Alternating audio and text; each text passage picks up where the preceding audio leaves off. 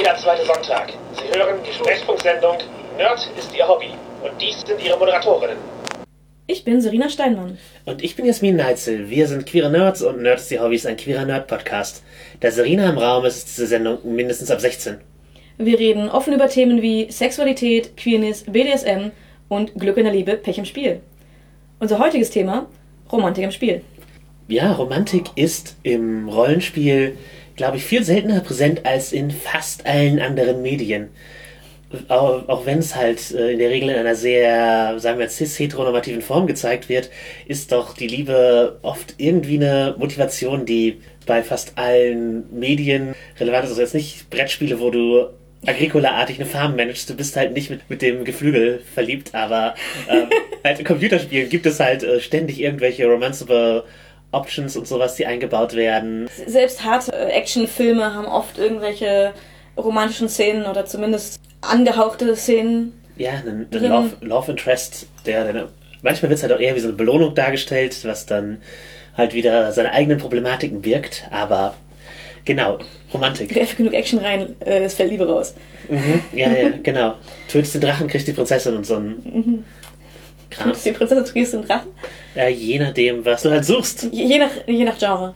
Genau, aber ja, im Rollenspiel, also dem Pen and Papering, ist Romantik ja. Also, wie oft erlebst du das da? Also in, dem, in demselben Maße wie in anderen Medien? Ich glaube weniger. Bin jetzt zum Teil die Person, die Liebesfilme schaut. Ist mehr so ein Ding, wenn ich krank auf dem Sofa liege und mir denke, jetzt irgendwas Stumpfes, dann gucke ich sowas. Aber auch darüber hinaus, was ich so an Medien konsumiere, enthält, glaube ich, insgesamt mehr Romantikkram als Rollenspiel. Wobei das echt auf die Gruppe ankommt. Ich kenne einige Runden und Gruppen und klar, wenn man jetzt auf Convention spielt, was wir halt auch gerne mal viel machen, gibt es sowas sehr selten, weil es einfach mal, die Leute kommen nur kurz zusammen. Aber ich kenne auch Gruppen und wir sind auch gemeinsam in einer, wo es, glaube ich, ohne selten abgeht. Ja, ja. Also du meinst, es liegt an der Konstellation der Leute, ob Rollenspiel viel Romantik enthält? Ich glaube ja. Also zum Teil zumindest. Ob man drauf kommt oder, also ob, ob es etwas, ein, ein Bedürfnis ist oder nicht zum Teil. Ähm, manche Personen im Rollenspiel haben da sehr viel Bedürfnis nach und versuchen es immer einzubringen. Andere kommen gar nicht auf den Gedanken, weil es, äh, sobald es nicht als, als zwingend im Regelwerk steht, wird es nicht bedacht. Da sind die Unterschiede einfach sehr groß und ich glaube, das spiegelt sich dann immer in den, in den Gruppen wieder, wie sehr es bedacht wird. Ja, ich denke auch, dass es in der Regel von den Spielenden mit an den Tisch getragen werden muss. Denn wir haben sehr selten Romantik als vorgegebenen Plot innerhalb der, sagen wir, vorgegebenen Abenteuer und so etwas. Da findet man das selten vertreten. Also gerade bei, halt bei Spielen, die vorgefechte Abenteuer haben, ist halt wenig Romantik mitbedacht, sondern ja, es wird eher für eine generische Figurenkonstellation von, ja, das sind irgendwie Helden geschrieben. Mhm. Also da kann man halt nicht voraussehen, welche Figuren die Spielenden attraktiv finden werden und mit wem sie Romantik haben wollen. Nicht jede Gruppe möchte das. Genau, und die Helden treten sehr als Gruppe auf. Also die Spieler sind eine Gruppe und nicht die einzelnen Personen werden angesprochen. Das heißt, die Heldengruppe ist wahrscheinlich nicht in eine einzelne Person verliebt in der Regel. Geme gemeinsam. Es ist doch ein großartiger Abenteueraufhänger.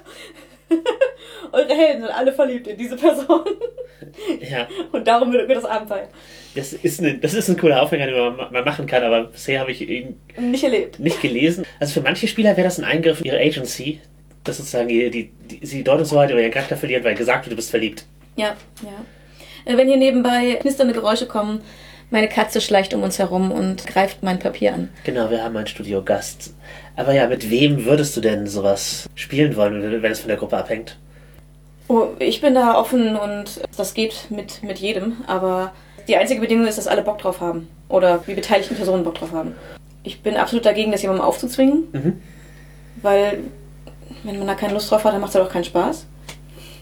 Also wie weit würdest du da die Grenze ziehen? Also wenn jemand sagt, ich habe keinen Bock auf Romantik, würdest du auch gar keine einbringen oder einfach mit dem Spielenden, mit dem Mitspielenden nicht? Ich will mit dem Mitspielenden nicht, äh, die nicht einbringen und ähm, man müsste halt gucken, wenn jemand anderes sagt, aber ich habe voll Bock auf Romantik und ich möchte das jetzt, können wir da was einbauen. Ich würde Rücksprache halten, ob das für ihn okay ist. Genau, ob es ein Line oder eine Veil ist. So. Genau, wie, wie, wie hart die Grenze ist, so nee, ich will auch nichts von mitkriegen, dann muss man halt auch gucken, ob die Gruppe zusammenpasst. Also in, in Gruppen, die, sagen wir mal, nur aus Heteromännern bestehen, die alle ein bisschen unsicher sind, Gefühle zu zeigen, kommt es weniger oft vor. Als in, äh, in Gruppen, die auch sonst. Ein bisschen wir, diverser aufgestellt sind. ja, vielleicht. oder einen offenen Umgang äh, mit ihren Gefühlen. Also es können ja auch einfach eine Gruppe von Heteromännern sein, die, die, son die sich halt äh, sonst über ihre Beziehungen unterhalten und bei denen das Thema nicht nur im Rollenspiel eine Präsenz hätte. Weil das, das ist, glaube ich, nämlich der. Wenn man sich unsicher ist, überhaupt über Gefühle oder Romantik oder so zu reden, dann äh, ist es halt auch schwer, das für seinen eigenen Charakter im Spiel auszudrücken. Ja, allerdings. Und auch wenn man da gerade jetzt vielleicht noch keine, keine Erfahrungen drin hat, ja, einfach nicht auskennt und auch gar nicht weiß, wie man das mit seinem Charakter gestalten sollen, wollen würde, dann ist es vielleicht auch kein, einfach kein Interesse. Ja, es kommt einem ja auch, also vielleicht wird vor, äh, so flirtige Szenen dann mit Mitspielenden auszuspielen oder der Spielleitung. Ja, das mag sein. Das, ich, ich glaube, auch da ist es, je heterogener die Gruppe ist, desto weirder kann das sein. Oder so seltsamer kann das vorkommen. Aber das ist halt auch absolut Typ- und Gruppensache. Und äh, ich bin mir hundertprozentig sicher, es gibt da auch Gruppen von heterosexuellen Männern, die wenig Erfahrung in Romantik haben oder auch wenig Interesse daran, die das trotzdem spielen zwischendurch. Genau, wo die Szene sich einfach dahingehend entwickelt und weil es auch einfach so eine bekannte Storystruktur ist. Oder auch einfach, weil sie Bock drauf haben. Ja, Es vielleicht auch ein Safe Space ist, um es zu erkunden und um damit ein bisschen rumzuspielen. Also für mich ist die Grenze, Romantik im Rollenspiel einzubringen, halt auch viel, viel niedriger, als äh, mit den Leuten for real zu flirten. Ich muss die, es muss halt auch echt keine Chemie bestehen, damit ich am Rollenspieltisch einen Charakter darstelle. Wobei teilweise, wenn ich die Leute wirklich noch nicht gut kenne, ein bisschen Hemmung bei mir da ist, solche Charakter zu machen. Oder wenn wirklich eine Chemie da ist. Weil sozusagen das Flirt sozusagen durch die Charakter gefilterte Sache zu verderben oder, oder ähm, den Eindruck zu verfälschen, sag ich mal. Äh, Ja, wenn, wenn tatsächlich die Chemie da ist, ist es natürlich auch, auch schwieriger, die, die Trennung zu machen. Genau, genau. Da das besteht dann die Gefahr, dass, dass es übergeht. Und dann ist halt die Frage, wie, man damit umgehen möchte. Wie man das will. Ja, ob man das möchte. Genau, und ansprechen kann es halt, kann halt auch schwierig sein in dem Moment, weil vielleicht sind die Gefühle halt eben noch nicht auf dem Level, dass sie erwidert werden, aber man weiß, dass sie es nicht werden. Ja. Und dann halt, wie kommt es dann rüber? Also selbst wenn es sich, also wenn es selbst wenn es sinnvoll ist und die Handlung das, äh, das anbietet, wie kommt es rüber, wenn ich einen Charakter flirten lasse mit einer Person, die mich schon abgelehnt hat, sozusagen? Ja, da, da sehe ich als auch Schwierigkeiten. Bei Unbekannten ist es bei mir eher ein, ich, ich würde vorsichtig antesten, wie die darauf reagieren. Oder halt vorher an, einmal ansprechen. Habt ihr Bock drauf? Und wenn die Antwort Ja ist, dann kann man da ein bisschen reingehen. Aber es ist halt auch immer die Frage, wie intensiv geht man da überhaupt rein. Genau. Auch wenn Romantik im Spiel vorkommt, muss man ja nicht jedes Flirten, jedes romantische Gespräch, jede romantische Szene ausspielen. Seitenlange Liebesgedichte schreiben und vortragen. Nee, genau. Also, wenn das euer Ding ist, bitte. Aber jetzt, jetzt generell ist das halt nicht notwendig, um das Element ins Spiel einzubringen. Das geht halt auch wie viele andere Sachen eben auf einer beschreibenden Ebene. Genau. Also, manchmal ist es sogar besser, bevor es halt super awkward wird. Lieber auf die Beschreibungsebene gehen, als da hin und her zu, zu schreiben. Zu, äh, hin und her zu reden auf einer äh, zunehmenden Cringe-Leveln. Ja, ja, da kann man auch irgendwann einfach den Veil ziehen. Ja, genau. Warum? Romantik im Spiel. Warum Romantik im Spiel? Ja, was, was bringt uns das? Was, wie bereichert es das Spiel? Es ist halt einfach eine Ebene, die man einbringen kann, die interessante Aspekte bieten kann. Ja, also auf, zwischen den Spielercharakteren ist das eine weitere Möglichkeit von Beziehungen und die Beziehungen der Spielercharakter sind ja wirklich eine der prägenden Kernelemente der, der Gruppe. Und mit NSC und sowas ist das halt auch eben eine Interaktion. Plus es gibt halt einfach so eine große Anzahl von, von Vorbildern und Geschichten, in denen Romantik in irgendeiner Form eine Rolle spielt. Ist, Wa- Warum sollte man das ausschließen, ist eigentlich die, die, die Frage, die mir in den Sinn kommt dazu. ja, genau. Dass es eben nicht immer in vorgeschriebenen Abenteuern als Option steht, ist sinnvoll, weil man eben nicht weiß, was da für Leute am Tisch sind, ob die da Bock drauf haben und so weiter. Ich finde es aber gut, wenn es zum Beispiel als Option angegeben ist. Zum Beispiel, dass bei einem NSC drin steht, dass die Person sich leicht verliebt und sich in einen der, der SCs verlieben könnte. Ja, ja. und dass das eine Option ist, um an Informationen zu kommen oder dergleichen. G- Genau, das äh, halt so praktisch, dass halt Romanceable Options angelegt werden. Ob man sie nutzt oder nicht, ist ja noch eine andere Frage. Man kann es halt einfach in Abenteuern einbringen, dass es eine, dass es eine Option sein kann.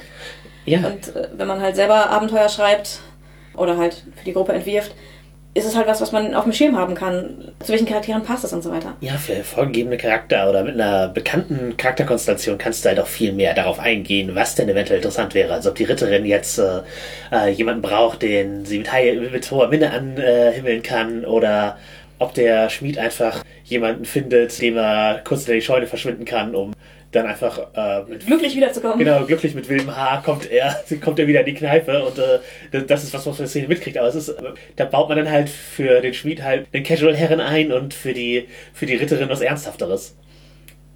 Bei hoher Minne, beziehungsweise was Unerreichbares. Ja, genau, auch das. Die, die niederste Minne. Die niederste Minne hinter der Scheune. ja. Also Romanceable Options können ja aber halt auch wirklich, ich sag mal, abenteuerbestimmt sein.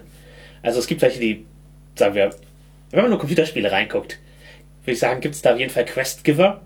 Also du musst was, du musst irgendeine Aufgabe machen, also oder es wird eine Handlung dadurch angestoßen, sag ich mal. Computerrollenspiele sind es halt Quests, aber prinzipiell wird eine Handlung dadurch angestoßen, dass man diese Person für sich gewinnen möchte oder um die Beziehung weiterzuentwickeln, sagen wir mal.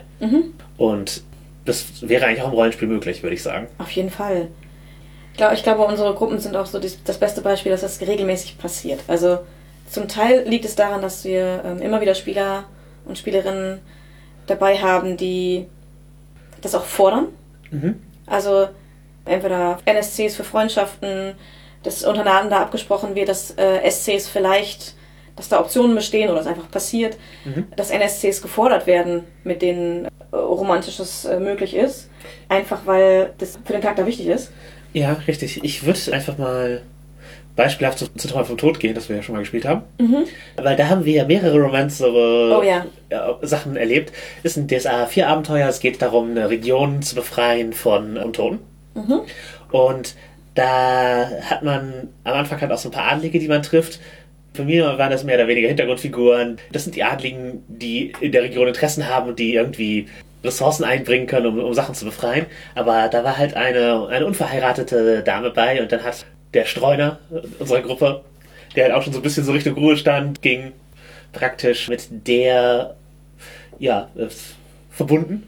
Und äh, der Questgeberanteil war das natürlich dann eine größere Priorität darauf lag, ihre Baronie zu, zu befreien, damit sie, damit sie eine, eine Basis hat und so und äh, er ja auch ihr eben den, den, den Gefallen tut. Also sie hatten auch so eine Chemie und wenn es gescheitert wäre, wäre vielleicht auch was draus geworden, aber dadurch, dass die Romantik da war, war das für ihn die Priorität geworden, diese Baronie zu befreien. Also es ist nicht so, dass sie befreien die Baronie und als Belohnung fällt die Baronin unten raus, sondern es, es, es, es war, weil du die weil du äh, eine romantische Chemie mit der Baronin hast, ist das jetzt viel wichtiger für dich, das, diesen Ort zu befreien. Ja.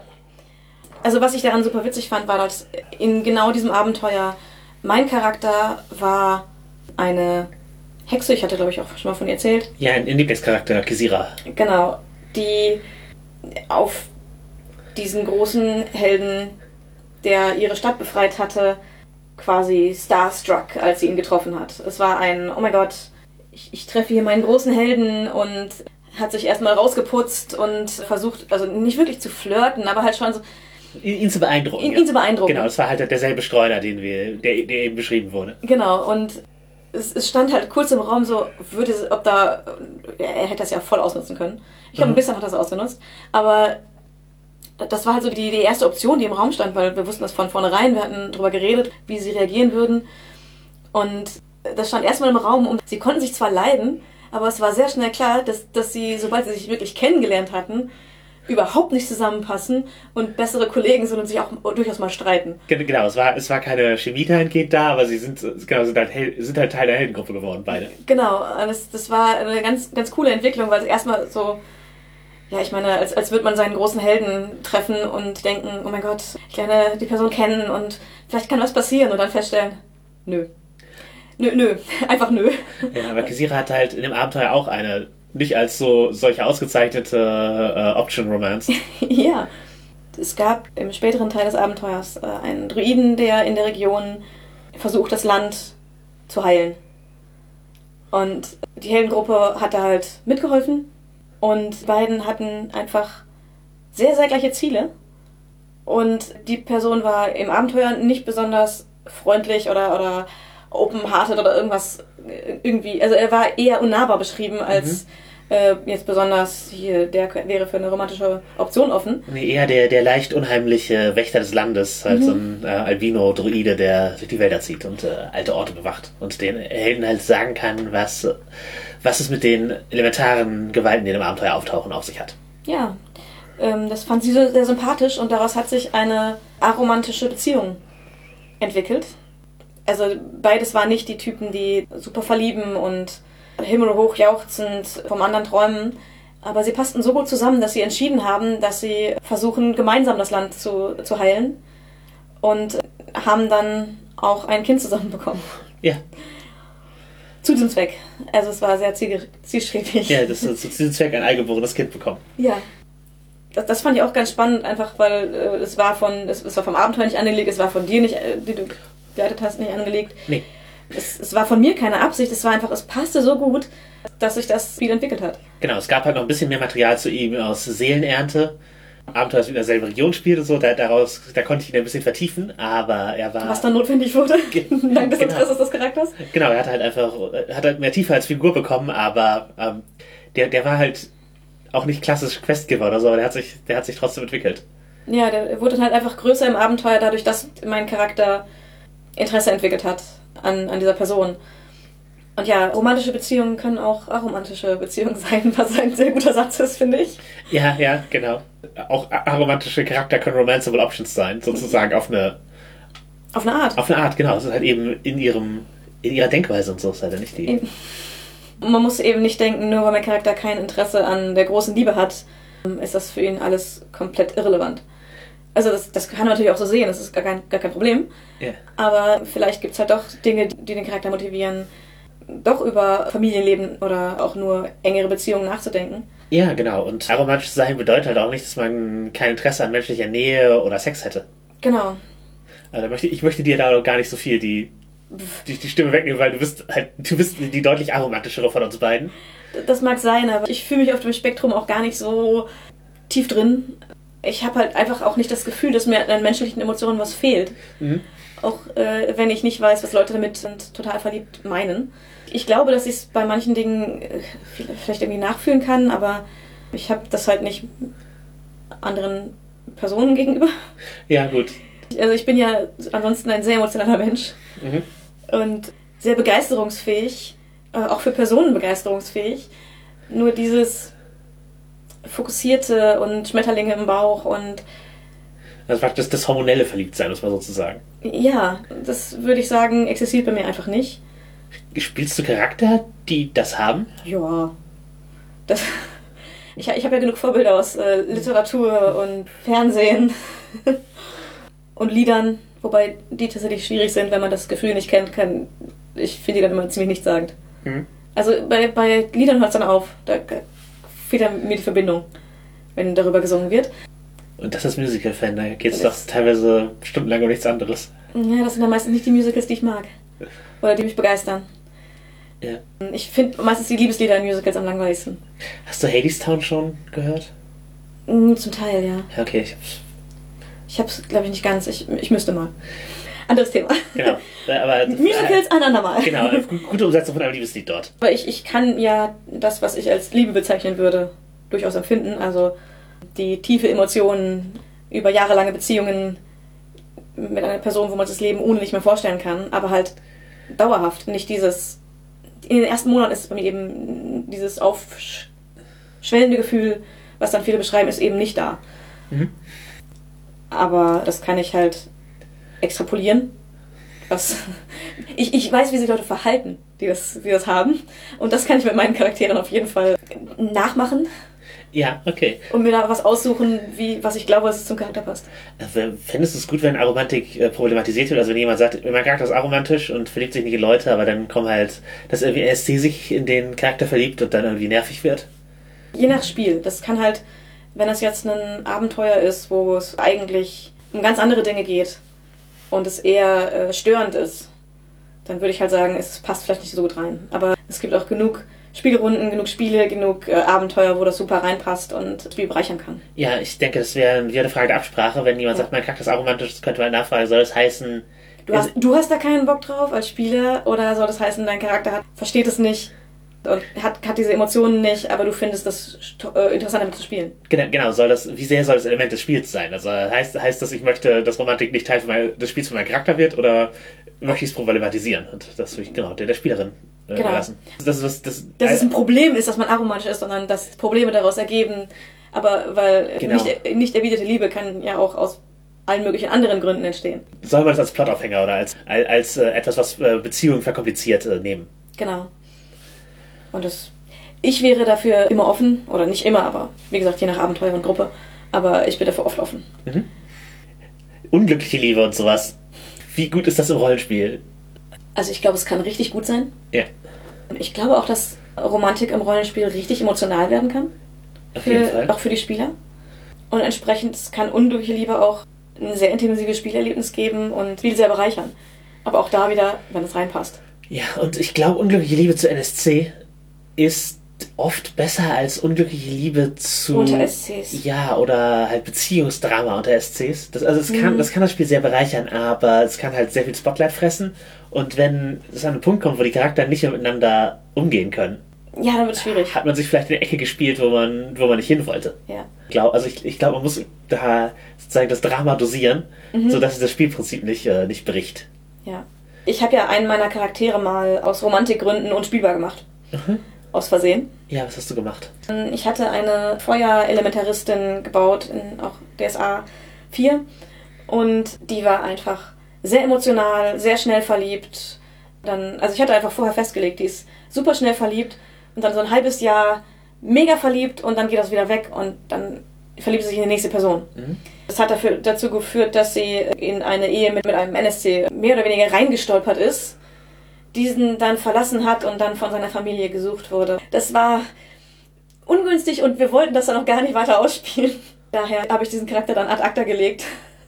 Okay, also du hast praktisch selber Drama erzeugt, dass du keine Lust hattest. Ja, genau. Das passierte halt so und äh, ich fand es auch währenddessen ganz lustig und dann dachte ich mir, okay, ich habe aber keine Lust jetzt dieses, der Charakter ist aventurienweit von dieser Familie gesucht, weil sie den Ehemann sitzen gelassen und beklaut hat und abgehauen ist. Also bis dahin hatte ich Bock darauf zu spielen und dann habe ich gesagt, alles klar, das war's für den Charakter. Auf das Drama habe ich keinen Bock. Ja, es ist, es ist eine sehr legitime Entscheidung. Ja, das wollte ich auch den, den Spielrunden nicht antun, weil es, wie gesagt, in, in DSA ist es ja, das wäre ja schon in jedem Abenteuer, in dem die, der Charakter vorgekommen wäre, hätte es irgendeine Rolle gespielt. Äh, Ja, also Und- selbst wenn sie, wenn die NSC, die sie jagen, nicht auftauchen. Genau, also es, es, es war ja dann einfach unglaublich, ja, wichtig für ihren Charakter und, und beschreiben für ihren Charakter und das war mir dann zu viel und das wollte ich den Gruppen nicht antun und da hatte ich auch nicht so richtig Lust drauf, das zu spielen. Ja, ja, wo wir gerade mit so Gruppendynamiken sind und so. Was sind denn Hindernisse, die das Rollenspiel für die Romantik gibt? Abgesehen von Cringe, den wir schon angesprochen haben, zwischen den Mitspielenden halt eben die Gruppenstruktur, dass eine Romanze vielleicht nicht das abendfüllende Ziel ist, das für alle erreicht wird, außer man irgendwie, wenn alle in einem Boot sind und sagen, hey, wir helfen jetzt dieser Figur, sei es NSC oder SC, halt die Liebe zu finden, klar. Das kann ein cooler Spielabend sein oder auch ein cooles Abenteuer sein, aber es müssen halt alle auf, an einem Strang ziehen. Genau, es kann auch ein cooler, längerer Charakterplot sein. Es kann sich ja auch äh, durchaus im Hintergrund abspielen über, über mehrere Spielabende und so, dass es halt quasi ein Nebenplot ist. Genau, man kann es halt auch für, für einen Charakter anlegen, dass da eben ein romantisches Ziel ist, äh, das äh, diese Figur erreichen möchte. Und sei es eben eine Beziehung zu vertiefen oder äh, die ver verlorene Liebschaft wiederzufinden oder es muss natürlich irgendwas geben, warum die Beziehung nicht glücklich ist. Das muss man bei solchen Sachen immer mit anlegen, wenn man es, sagen wir, als Quest nehmen will. Genau. Wenn es einfach ist, ist es keine Quest. Das ist, es muss halt nicht immer li- lieber als Belohnung sein. Es gibt halt einfach verschiedene Gründe, warum das äh, im Abenteuer eine Rolle spielt. Und sei es, man ist halt verliebt, aber die Person ist halt auch in jemand anderes verliebt. Man muss da eine Lösung finden. Ja, oder, oder man, man hat einen Nebenbuhler und die Person kann sich nicht entscheiden. Ja. Was auch immer. Es gibt in romantischen Filmen oder in allgemein in Filmen, in Computerspielen, alles Mögliche, genug Input dafür. Genau, genau. Also das ist hinderlich, glaube ich. Dass man halt eine, eine gesamte Gruppe, Man hat eine ganze, ganze Gruppe und äh, entweder man spielt für alle jeweils romantische Optionen genau, oder untereinander. oder untereinander. Also ja, aber ne, dass alle irgendwie romantische Optionen haben, wenn es alle wollen. Oder je, eine Person bekommt oder ein Charakter bekommt mehr Spotlight, weil es die, die Person ist, die romantische Optionen. Ja, oder sein Spotlight wird äh, eben für diese Sachen verwendet. Genau. Dann und dann sind, sagen wir klassische Rollenspiele. Ich denke, wir reden gleich noch über ein paar Beispiele für Rollenspiele, die speziell über Rom Romantikhandlungen gestrickt sind. es gibt ja oft nicht so die Lösungsmöglichkeiten, wie man sie in romantischen Geschichten kennt. Also es ist halt eher der Actionfilm und am Ende die Beziehung entwickelt sich halt irgendwie. Ja. Aber es gibt eben die ganzen Möglichkeiten, die im Rollenspiel oft da sind, ist halt Gewalt. Das kann man meist nicht so empfehlen. Also man kann natürlich Nebenbuhler zum Duell fordern, aber vielleicht auch nicht aufs dritte Blut. Das könnte ungünstig aussehen, dann, dann lebt er immer noch. Ja. Also es ist wahrscheinlich nicht die Lösung. Ja, halt mit dem Blut der Nebenbuhlerin auch an den Händen überströmt, kommt man zur Angebeteten, hält den Ring hoch und sagt, ich bin jetzt deine Verlobte. Das wird nicht gut klappen. Genau. Den man vom Finger geschnitten hat dabei, ja. Ich habe deinen Verlobten umgebracht und seinen Ring geklaut. Jetzt äh, gehörst du mir. Viele Rollenspiele, sagen wir D&D ist da ein ganz großer Vorreiter, haben halt Mechaniken nur für den Kampf. Und dann fragt man sich, hey, wie, wie, wie mache ich damit eine romantische Handlung? Ähm, Also ich, ich, ich bin da immer für Kreativität und ich glaube, dass gerade der, der Bade im im D&D da Möglichkeiten hat. auf jeden Fall. Und äh, man kann auch sexy, sexy oder flirtative Schwertkämpfe machen. Oh ja. Es ist ein, ein Klischee, das ich sehr attraktiv finde, ist auf jeden Fall äh, nach dem äh, Degenduell äh, die Spitze der Klinge unter das Kinn der Unterlegene setz, äh, setzen und sie zwingen, im Augenblick der Niederlage in die Augen zu gucken. Ja, das ist immer schön. Ich, ich muss auch immer an, den, an einen sehr schönen Kampf denken, den äh, meine Raya Cavaliera in einem der ersten Abenteuer hatte, wo es eigentlich nur eine Kneipenschlägerei war und sie dann angefangen hat, den, den Degen zu ziehen, sich jemand entgegengestellt hat und sie ein Mantel- und Degen-Duell Duell hatte, äh, wo sie sich gegenseitig die Kleidung vom Körper geschnitten haben und am Ende dann aufs Zimmer gegangen sind. Genau. Das war sehr romantisch, fand ich. Ja, also man kann halt Beziehungen auch in Schwertkämpfen ausdrücken, wenn man es richtig beschreibt und die Stakes Ja. nicht immer sind, äh, wer ist jetzt tot, Ja. sondern ja. halt sondern auch, wer spielt oben. O- Oder, oder wer geht mit Kleidung an aus dem Haus? genau, wer muss neue Kleidung kaufen. Also ja, da, auf jeden Fall kann man auch Kämpfe für, für sowas verwenden. Man kann sie auch, mit also sich in AntagonistInnen zu verlieben, ist auch ein großer Klassiker. Auch, also auch unter Rollenspiel. Oder wenn sich Antagonisten in den Charakter verlieben. Das ist natürlich auch was. Das kann natürlich mal, da, da muss man halt sehen, wie übergriffig man das gestaltet. Ja, auch die Situation hatten wir im, im Rollenspiel. Es gab sehr interessante Szenen, weil dann der Charakter das benutzt hat, um Informationen zu bekommen, um Zugang zu bekommen zu Dingen der Antagonisten, aber das war natürlich mit Kosten verbunden. Also Dates in vorsichtig ausgedrückt. Ja, ja. Das, es war eine Wahl, die wir alle getroffen haben. es wurde nicht im Detail ausgespielt, aber es war schon, es, es war interessant und es war auch, auch sehr unterhaltsam. Ja, halt, ich, ich glaube, bei D&D halt äh, Curse of Strahd ist es sehr beliebt, sich in den Vampir zu verlieben, weil es ist ein Vampir. Und dann zu versuchen, den irgendwie zu erlösen oder so. Wenn man jemanden erlösen möchte, dann ist halt Gewalt halt auch schon nicht mehr die... Die, die Ja. Lösung, die man wählen möchte eigentlich. Genau, das ist, das ist halt eine Variante. Und dann gibt es natürlich halt Spielmechaniken, die äh, Sachen abbilden sollen, die äh, in den Romantikbereich fallen. Bei Das Schwarze Auge gibt es zum Beispiel, bei Klappe Vampire auch, äh, Betören als Fähigkeit. Das heißt, man, man würfelt und was sagt der Erfolg aus? Und wenn das eine plotbestimmte Romante, Romanze ist, halt sowas wie, das ist hier die, die große Liebe und endlich habe ich es hingekriegt. Ja, dann würfel mal betören. Ja, leider kein Erfolg. Ja, ja, genau. Dann, ja, gut, sie, sie liebt dich halt doch nicht. Also DSA bietet ja zumindest die, die Sammelprobe. Ich wollte gerade die Gruppensammelprobe geben, was auch unterhaltsam wäre. Ja, natürlich. Also wenn die Gruppe mithilft, Mhm. kann man natürlich eine Gruppe äh, Sammelprobe Turn machen. Ja. Du kannst auch, wenn du gut im Betören bist, mit aufhübschen andere Leute. Also da, da helfen bei ihrer Return-Probe. Ja, genau. Da, Äh, da gibt es Möglichkeiten. Ja, bei DSA kannst du, gibt es, wenn man die äh, Betören-Detailregeln verwendet, auch die Möglichkeit, die Einstellung der Person zu verändern gegenüber einem. Dass, dass sie Auf- auf längere wohlgesonnene- Zeit, genau. Genau. Und äh, wie gern auslösen und so weiter. Es gibt da einen ganzen, ganzen Regelkomplex. Braucht es die Regeln immer. Braucht es die Regeln immer und was sagt es aus? Also wie, wie sehr ist sich in Leute verlieben, also sich gegenseitig verlieben ein Skill? Ich, ich würde sagen, mal- zum Teil. Also ich würde schon sagen, wenn ein Charakter Betören hoch hat. Mhm. Also einen hohen Wert in Betören hat, geübt darin ist und einfach ja, eine, eine, eine charismatische Person, die es einfach drauf hat, sich so zu präsentieren, dass Leute sich verlieben. Ich, ich glaube, das muss nicht immer als Absicht gewertet werden. Ja, Das genau. kann halt so als Skill gewertet werden. Ja, und ich würde auch einfach mal sagen, das, es muss halt nicht immer ein, hey, das ist jetzt ein Pickup-Artist, der mit, mit den psychologischen Tricks, die er irgendwo aufgegriffen hat, versucht, äh, Leute in eine Drucksituation zu bringen, dass sie nicht Nein sagen. Genau. Das ist, das ist halt nicht was, was einen Wert in so was aussagen muss. Es kann halt auch einfach sein, das ist ein Mensch, der super gut äh, ist in Flirten und halt da halt schlagfertig sofort die Antwort bereit hat und sehr, sehr gut in Kommunikation und äh, es versteht, äh, Gefühle auszudrücken und Ja. äh, halt, halt zu kommunizieren, was möglich ist, was er möchte und dann, das dann, Da reagieren Leute eben drauf. Genau, und du hast, du, du hast auch, also auch bei bestehender Grundchemie hast du halt eine größere Chance, dass es ein positives Ergebnis bei rumkommt, wenn du gut in Kommunikation bist und das schon mal schon mal gelernt hast, das auszudrücken und mit Menschen zu sprechen. Das, also, das ist halt wirklich so, wenn du nicht, wenn du nicht ausdrücken kannst, dann Es ist schwieriger, eine Person dazu zu bringen, deine Gefühle zu verstehen. ja, und äh, eine Beziehung zu führen. Ja. Und genau, also ich würde auch sagen, Betören, ich würde es nicht zwingend als Pickup, also man kann es natürlich in die Richtung lesen. Und ähm, man kann es auch so anwenden, das würde ich auf niemandem absprechen. Aber ich glaube, es ist auch äh, gut zu sehen, dass es eben auch jemand sein kann, der einfach gut diese Sprache spricht, wie man mit, wie man Beziehungen aufbaut. Der das gut kann, der das vielleicht sogar aus Versehen macht. Ja, oder der, der Love Languages versteht. Genau. Die verschiedenen, die verschiedenen Arten, sich auszudrücken, lesen kann, darauf pa äh, passend reagiert. Und das kann sowohl absichtlich gemacht werden, dass, dass derjenige sagt, ja, ich, ich mache das gerne. Ja, oder Und- intuitiv. Oder intuitiv. Und auch Leute immer wieder reinstolpern und sich denken, warum verlieben sich alle in mich? ja, gut, das ist natürlich auch eine, Ich bin doch nur, ich bin doch nur nett und freundlich. Aber einfach, weil die Person das unbewusst macht, Reaktionen erzeugt. Und ja, das kann halt auch einfach nicht jeder. Das drückt das, das finde ich an dem Skill ganz gut. Es gibt ihn und nicht jeder kann das lernen, nicht jeder kann das.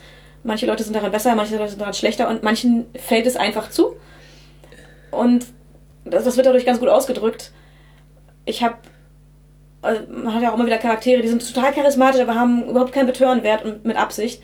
ja, Die sind total nett und freundlich und charismatisch und so, aber die, die checken das einfach nicht. also wie, wie sehr muss Flirten ausgespielt werden? Das ist halt- ist halt die Frage wie bei allen sozialen Fähigkeiten so. Wie muss ein Spieler von einem Charakter, der das gut kann, das auch gut können? Nein. E eben, ich will auch. Also dafür gibt es doch die Werte. genau. Wir haben bei Kingstone darüber geredet, welche Spiel Spielstile es gibt. Und natürlich gibt es die Leute, die dann alles ausspielen wollen. Und das ist völlig okay. Und die da auch in die Tiefe gehen wollen und da das Flirten komplett ausspielen. Wenn das alle Beteiligten wollen, völlig in Ordnung. Ich sag mal, in der Gruppe, äh, wenn das jetzt drei von, von fünf Leuten wollen, solange sie es nicht nur machen, ist es vielleicht auch, wo die, wo die zwei anderen dann mal eine Stunde lang mal rumsitzen. Das ist okay. Aber solange, es, ist, es muss jeder zustimmen. Äh, vor allem aber die Beteiligten. Also wenn, wenn die Spielleitung da- das nicht gut kann und der Spieler dann aber stundenlang das Flirten ausspielen möchte, dann würde ich sagen, ist Ja. es okay zu sagen, lass mal nur würfeln. Ja, genau. Manchmal passiert es halt einfach im Hintergrund. Also manche Sachen müssen, müssen halt nicht äh, Teil der Kernhandlung sein. Also wir hatten ja jetzt Genau. mehr, mehrmals Kernhandlung erwähnt und das kann man im Rollenspiel halt auch gut machen. Sowas wie, das ist eine Familie, ja, Family Building. Mein Charakter hat halt hat ihn kennengelernt, cool, NSC kam halt vor, dann haben sie halt jetzt irgendwie ein Haus, da kehrt er zwischen den Abenteuern zurück und ist, wird halt ab und an mal relevant, es bekommt ab und an Spotlight, aber es ist, die Figur muss nicht die ganze Zeit mitlaufen, die Beziehung ist nicht, ist nicht dauerhaft das Einzige, was der Charakter macht. Und das ist ja für die meisten Menschen so, dass sie nicht 24 Stunden ihre Beziehung haben und wenn man sagt, der, das Abenteuer ist praktisch sein Beruf oder ist Dra dann, dann ist es halt, äh, dann muss es halt nicht, nicht die ganze Zeit da sein und das Drama muss halt auch nicht immer in der Beziehung liegen. Ja, also auch nicht jede Beziehung muss Drama sein. Genau, ich finde auch manchmal ist es viel interessanter, Slice of Life Sachen über Beziehungen zu lesen oder eventuell auch interessanter auszuspielen, dass, dass man einfach hier so, so funktioniert diese Dynamik gerade und das ist, ja genau, die Beziehung ist nicht der Kern des Dramas, sondern das ist halt etwas, was, was man gerade erlebt, was gerade passiert, was den, wo die Charakter sich drin bewegen, aber es, es, es muss nicht immer äh, eine Krise da sein. Genau. Man kann sich halt auch einfach verlieben oder Beziehungen führen und die laufen gut oder vielleicht gibt es auch mal einen Streit, aber das ist für das Abenteuer nicht relevant und deswegen kommt es nicht vor. Ja. Und es, es muss halt nicht durchgehend im Fokus stehen, selbst wenn zwei ähm, SCs, zwei Spielercharaktere äh, eine Beziehung führen, muss es nicht durchgehend im Fokus stehen. Ja, man kann auch natürlich bewusst einfach so Slice of Life Sachen spielen. Also, wenn man das möchte. Keine Ahnung, also eins der großen Rollenspiele, die Kinder spielen, ist halt Vater, Mutter, Kind. Geschlechter beliebig verteilbar. Ja. Also, Mutter, Mutter, Kind auch gut. ja, genau. Und halt sowas in die Richtung. Man, man spielt einfach, Familienleben. genau, Familienleben, Alltag und sowas. Das ist halt auch eine valide Art, Roll Zeit im Rollenspiel zu verbringen. Und da ist Romantik halt auch gut, ein guter Teil davon, den man einbringen kann, aber bricht dann halt einige der klassischen Strukturen des traditionellen Rollenspiels. Ja. Ich kenne aber auch sehr viele, die da sehr viel Spaß dran haben. Ja, ich das- mag es auch manchmal gerne. Es ist halt eine andere Art von, das statt dem Tavernenspiel halt das Beziehungsspiel. Das ist auf jeden Fall was, was gerade so bei simulationistischen Spielen eigentlich sehr gut reinpasst, wie, Mhm. wie eben das Schwarze Auge ganz ist. Richtig. Wie gesagt, nicht in jede Gruppe, nicht in jedes Abenteuer, aber prinzipiell kann man das da wunderbar spielen. Und es macht sehr viel Spaß. Wir haben auch vor kurzem ein, ein, ein Abenteuer gespielt, wo wir ja einen Landstrich, der gerade erst befreit wurde von Untoten und so weiter, befriedet haben. Also unsere Charaktere gehörten mit zu der Truppe, die äh, hingekommen ist. Also die Familie, die dort gelebt hat, kehrt zurück, versucht das Land wieder aufzubauen und unsere Charaktere haben damit geholfen. Und das war sehr viel Slice of Life. Ja, ich hatte das Problem, dass mein Charakter mir keinen Spaß gemacht hat. Das ist dann schade. Weil, also das Ding hat als One-Shot angefangen. One-Shot-Problemlösung. Wir gehen hin und befreien hier diesen, diesen Landstrich für einen Abend. Danach haben wir eine längere Zeit weitergespielt in dem Landstrich, was passiert so weiter. Und mein Charakter war einer, der für ein problemloses Abenteuer cool war. Und für ein Slice of Life Abenteuer nicht. Sah von außen nicht ganz so äh, pa- unpassend aus dafür. Ich hatte einen Charakter gespielt, der prinzipiell zu einer, zu einer Minderheit gehört und ich wollte und dann halt Diskriminierungserfahrungen zu spielen. Macht keinen Spaß. Also das, das konnte man nicht problematisi- problematisieren, aber passt halt auch nicht so richtig rein. Ich habe dann später noch einen NSC bekommen, mit dem ich interagieren konnte, nachdem ich aktiv darum gebeten habe, aber es war. Ich müsste vorher wissen, dass wir sowas spielen Ja, damit man einen passenden Charakter und bauen Charakter kann. bauen kann, der praktisch schon Haken an hat und An Ansatzmöglichkeiten und nicht. Ja, mein, mein Charakter hat jetzt auch nicht direkt einen, äh, einen passenden NSC, mit dem er äh, irgendwie bonden konnte oder so, aber hat halt Aufgaben. Äh, also ich hatte meinen Charakter danach ausgesucht, dass, dass der immer eine gute Aufgabe haben würde. Da aber auch drin aufgegangen ist. Ja. Das war's halt. Aber genau. Ja, ähm, wir haben gerade darüber gesprochen, wie hier Geschlechterrollen beliebig verteilbar und so. Oder Vater, Mutter, Mutter, Mutter, Mutter. und Kind. Also, Vater, Mutter und Kind. ja, ich, ich, Vater, Mutter, Mutter und Kind. Vater, Mutter, Mutter und Kind. Ja, also, genau, wie queert man das Ganze? Also, ja, offensichtlich, Romantik zwischen zwei Leuten kennt man aus tausend Stories. Da kann man einfach, das, das geht auch zwischen zwei Männern und zwei Frauen. Äh, Es muss nicht einer, und, und Also die Viererkonstellation. ja, ja, auch das. Nein, ich, auf Polyamorie möchte ich gleich, drauf- möchte ich gleich kommen. Nee, ich wollte halt erstmal sagen, dass halt homo- und bisexuelle Leute kannst du halt einfach ziemlich einfach in dieselbe Struktur setzen und man muss sich halt vielleicht ev- eventuell davon entfernen, dass eine Person der Mann die Frau sein muss in der Beziehung, sondern dass die vielleicht einfach zwei Leute sind, Ja. die miteinander was haben. Aber das ist ja, ich glaube, wenn man das spielen will, dann kommt man schnell auf den Punkt und also nur weil jemand seinen Charakter als Butch Lesbe spielt, ist es nicht die Erwartung sein, dass die Idealpartnerin, die man als, als Spielleitung präsentiert, dann femme sein muss, sondern eventuell vielleicht vielleicht auch eher die Frage, was dann attraktiv Was, genau, was interessiert dein Charakter? Was, Genau, was, wenn, man findet Love dein Interests Charakter? einbauen will, fragen, ey, was, was ist attraktiv für deinen Charakter, was möchtest du als Spielerin haben? Ja. Und dann hast du, dann krieg, kann man das bauen, aber ja, polyamore, polyamore Beziehung. Ich habe es tatsächlich noch nicht so direkt gespielt. Ich hatte einen, hab definitiv einen Charakter, der Polyamor ist. Äh, meine Raya Cavaliera ist ähm, zumindest eher an flüchtigen Damen- und Herrenbekanntschaften interessiert als an der einen großen Liebe. Mhm. Aber, und, und ich würde sie eher als Poly anlegen.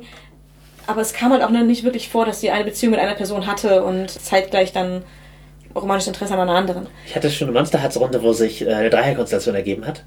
Sehr cool. Und da hatten wir dann halt Sexmoves, die praktisch im Kreis gegangen sind. Also das, das Spiel unterstützt, das ist, man muss ein bisschen äh, mechanisch basteln, aber äh, ja, prinzipiell sind Polykonstellationen eventuell eine Lösung, wie man die Möglichkeit schafft, dass äh, mehrere Charaktere einem NSC Interesse haben, das äh, durchaus funktionieren kann. Ja. Braucht natürlich auch die Offenheit von allen dafür, das, das zu spielen. Genau.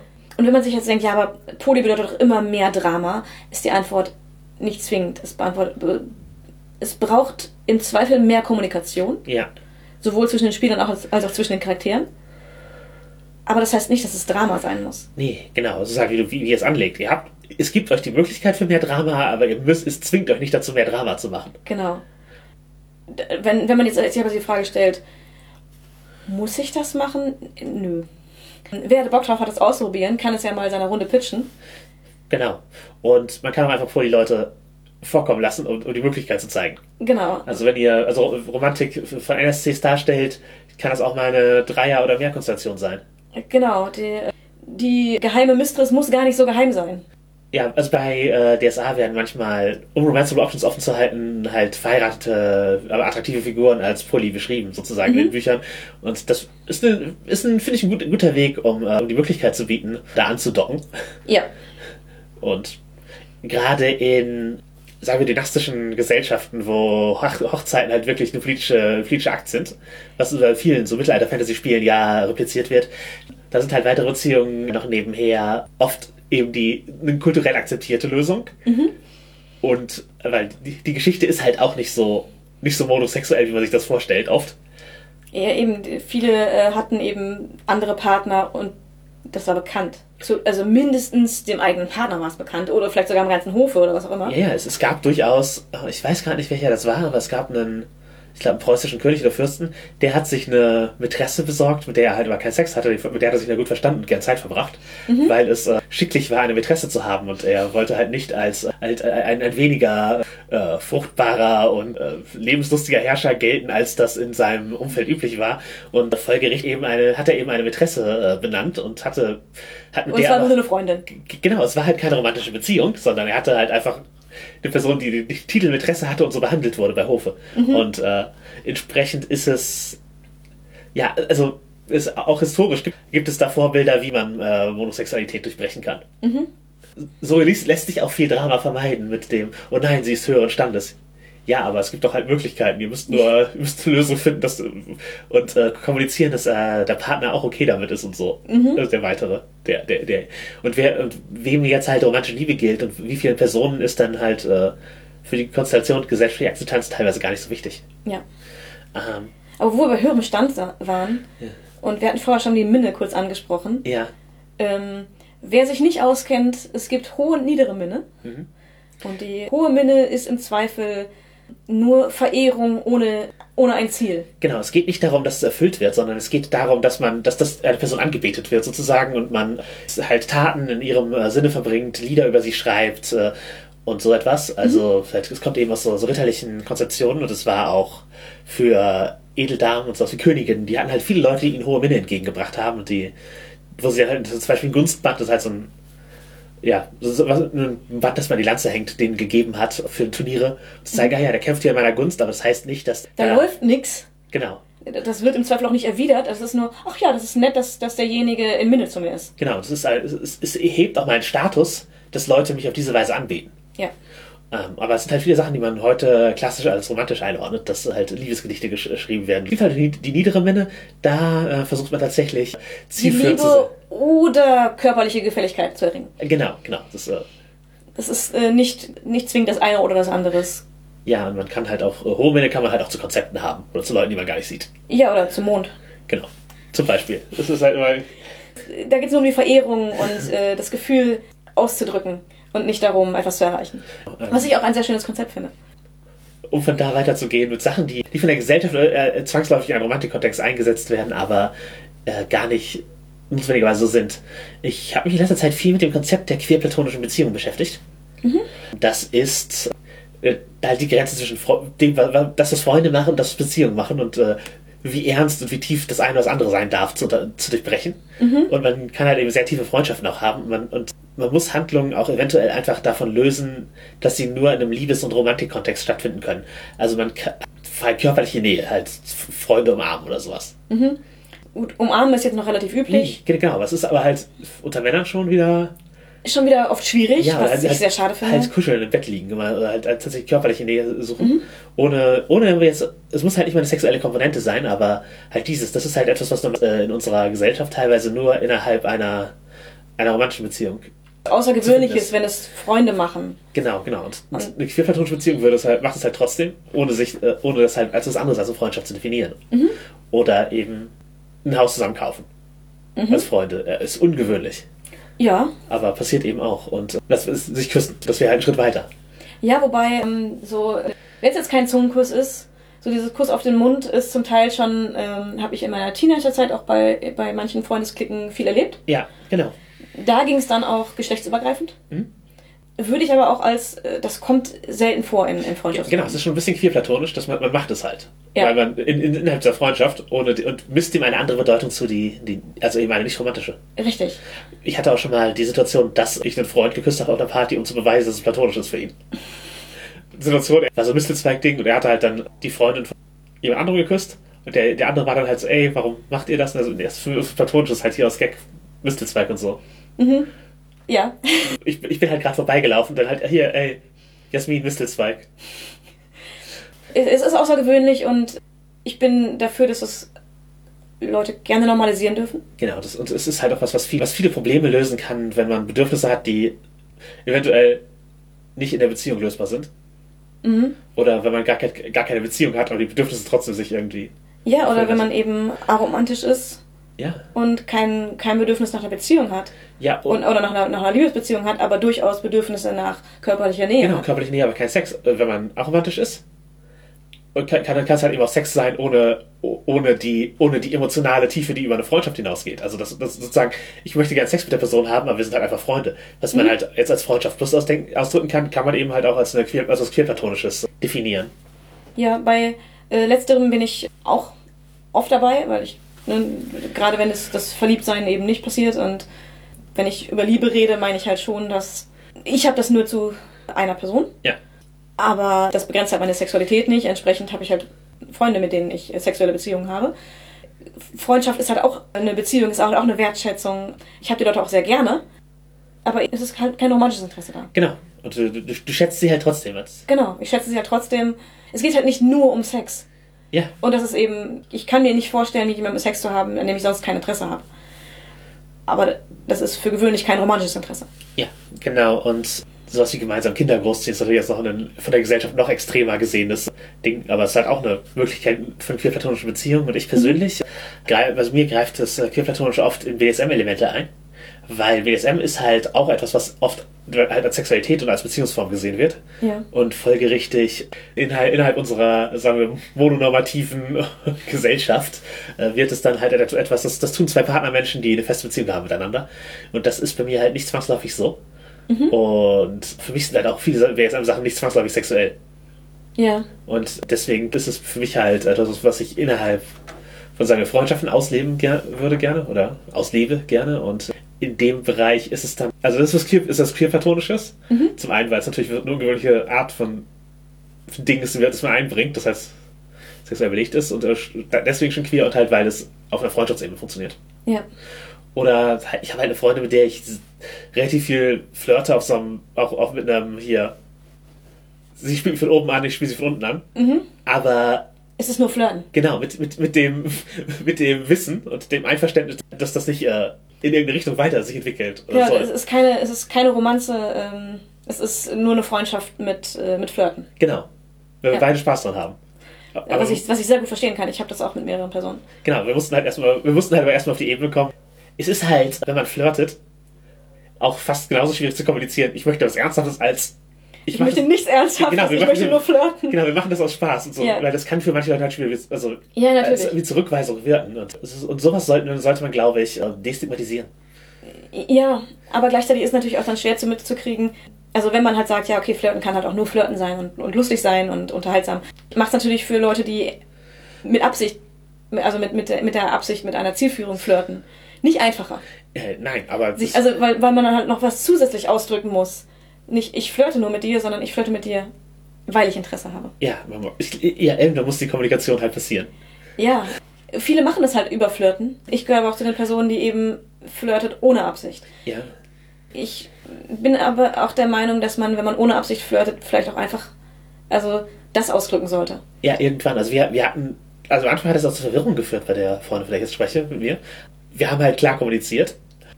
Aber ich glaube eben, die Kommunikation sollte eher sein, es ist, es ist kein Interesse da, es ist nur Flirten, als, äh, als die Kommunikation da sein sollte, das, da sein sollte. Ich, ich meine das übrigens ernst mit dem Flirten. Die Norm liegt halt darauf, dass Flirten automatisch ein Interesse an Sexualität und Romantik ist. Und, also, Oder zumindest einem von beiden. ja, genau. Äh, und, nein, entweder nur Sexualität oder Sexualität und Romantik. Das ist das Normative. Genau, das ist normativ. Genau, aber äh, genau, vielleicht eher sozusagen, wenn man merkt, dass da kommt was zurück, an, an irgendeinem Punkt fragen, wie ernst meinen wir es? Und Wenn Ja. ich es nicht ernst meine, muss ich, äh, sage ich es relativ früh. genau, und, und für beide Leute ist es dann halt, also, wenn ihr beide sagt, nee, wir meinen es nicht ernst, wir haben Spaß dran, ist es kein Grund aufzuhören, sondern eher vielleicht auch einfach weiterzumachen. Ähm, aber oh, ja, also im Rollenspiel, eine Heldengruppe kann, es kann auch eine queer-romantische Beziehung sein, dass die sich Sachen geben, die, sie sonst nicht, die man sonst nicht hat. Ja, allerdings. Wir hatten BDSM erwähnt. Wie macht man BDSM-Beziehungen im Rollenspiel? Also, funktioniert das cool, so eine Dynamik? Also jetzt nicht, wenn der Welle gezogen wird, dann schlagen die sich wohl. Wahrscheinlich haben sie Spaß daran. Gehen wir mal davon aus. Äh, sondern BDSM-Beziehungen haben ja oft ein Machtgefälle oder irgendwas anderes Spezielles mit sich, das sich sozusagen auch auf die Interaktion zwischen diesen Charakteren auswirken würde für den Rest des Spiels. Ja. Ich glaube, wir hatten schon mal drüber gesprochen und ich bin der Meinung, dass man das mit der Gruppe absprechen muss, ob das gewünscht ist. Mhm. Weil man kann nicht außer Acht lassen, dass so etwas problematisch gelesen werden kann. Ja, genau. Man muss, den, man muss sozusagen den Mitspielenden kommunizieren, was man da eigentlich gerade macht. Und man muss den Konsent einholen. Ja.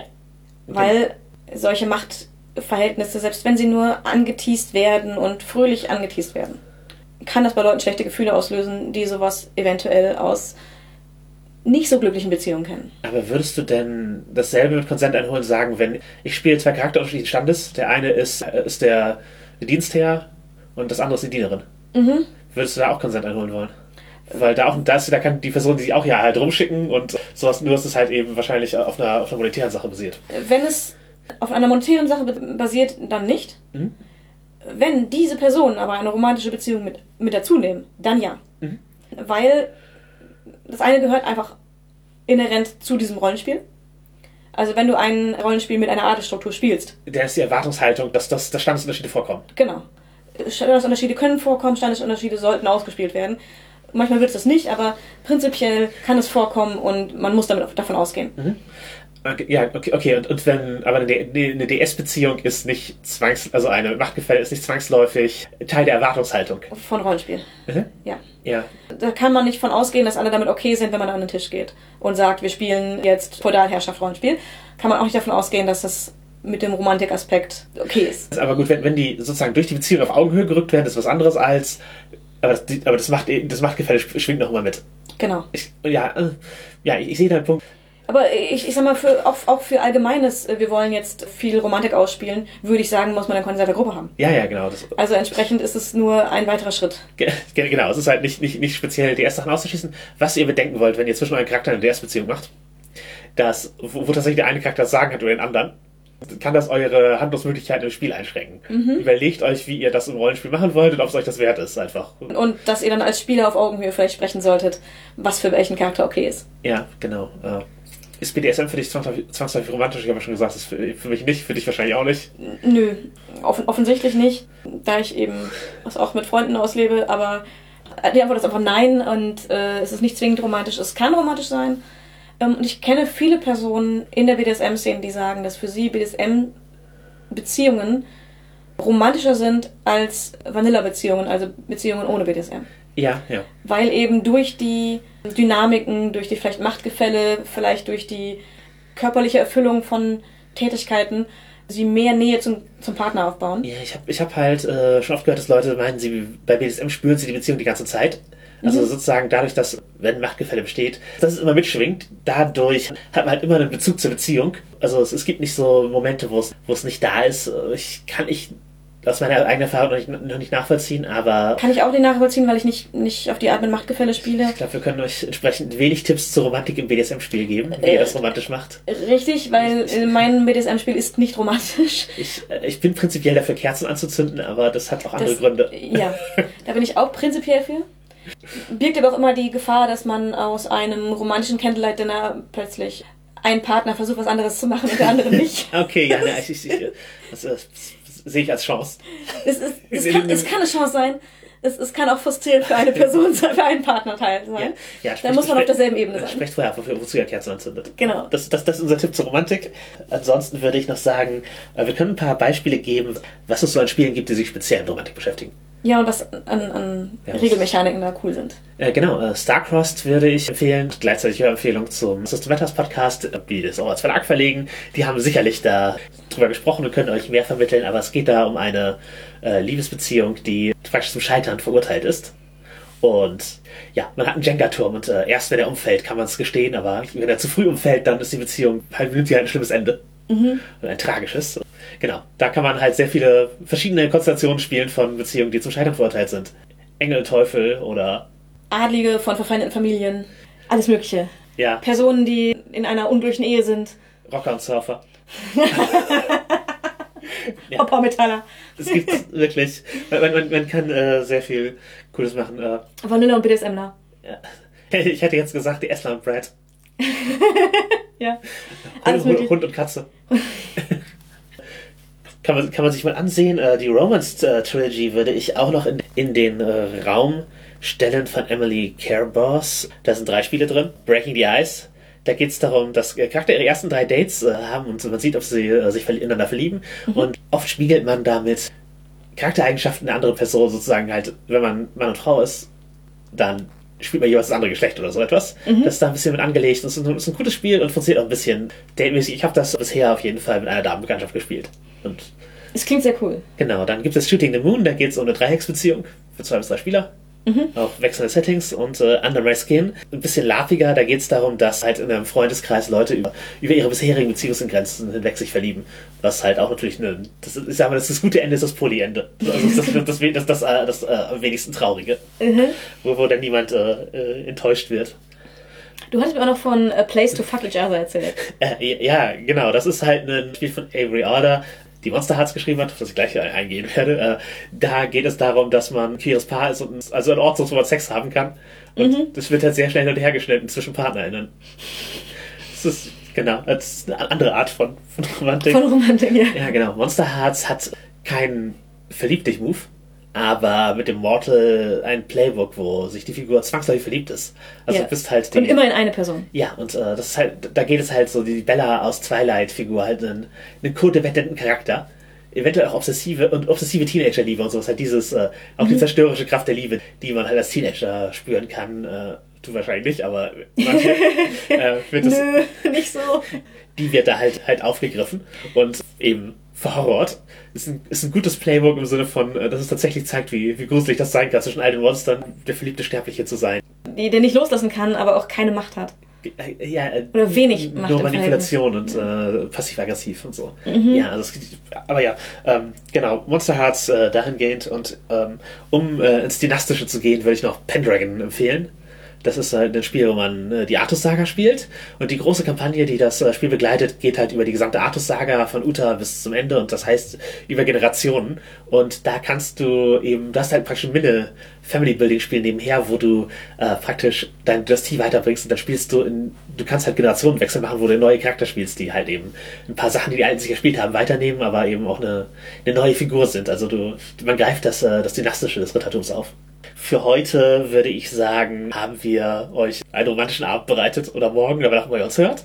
Und wenn es euch gefallen hat, äh, schreibt uns äh, Liebesbriefe an nerdsthehobby.gmail.com oder stellt sie öffentlich in den Raum auf äh, Hobby bei Twitter oder Facebook oder in die Kommentarspalten unter den jeweiligen Episoden auf nerdsthehobby.de. Wir akzeptieren auch fünf Sterne Bewertungen als Liebeserklärung. ja, gen genau, oder Rezensionen auch da gerne. Aber wir sind da, da Kommunikation und Beziehungen wichtig ist, sind wir da auch sehr kritikfähig, was ihr, was ihr schreibt. Also, was, wenn ihr, wenn ihr uns mitteilen wollt, schreibt uns, äh, bewertet uns, äh, abonniert und erzählt äh, vom Podcast weiter. Denn es sollen ja auch andere Leute von uns hören. Und Und eure Liebe teilen.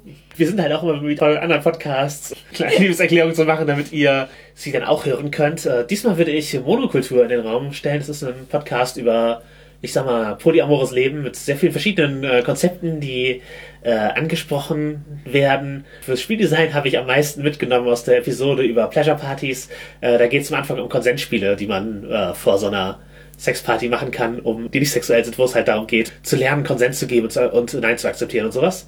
Das fand ich ganz interessant auf einer Spieldesign-Ebene, aber allgemein ist es einfach ein hörenswerter Podcast über Beziehungen. Und ich versuche seit Wochen dazu zu kommen, reinzuhören. Also ein großes Lob von mir. Ich habe nur Gutes bisher davon, darüber gehört. Und ich werde mir demnächst auch mal die Zeit nehmen, äh, tatsächlich eine ganze Folge zu hören. Also ich hoffe, ihr habt ein bisschen was über Romantik und Liebe aus unserem Podcast mitgenommen. Und wenn ihr noch mehr braucht, dann lass einfach mal ein bisschen Liebe in dein Leben. Verkompliziere deinen Beziehungsstatus. Und willkommen in deinem neuen Leben.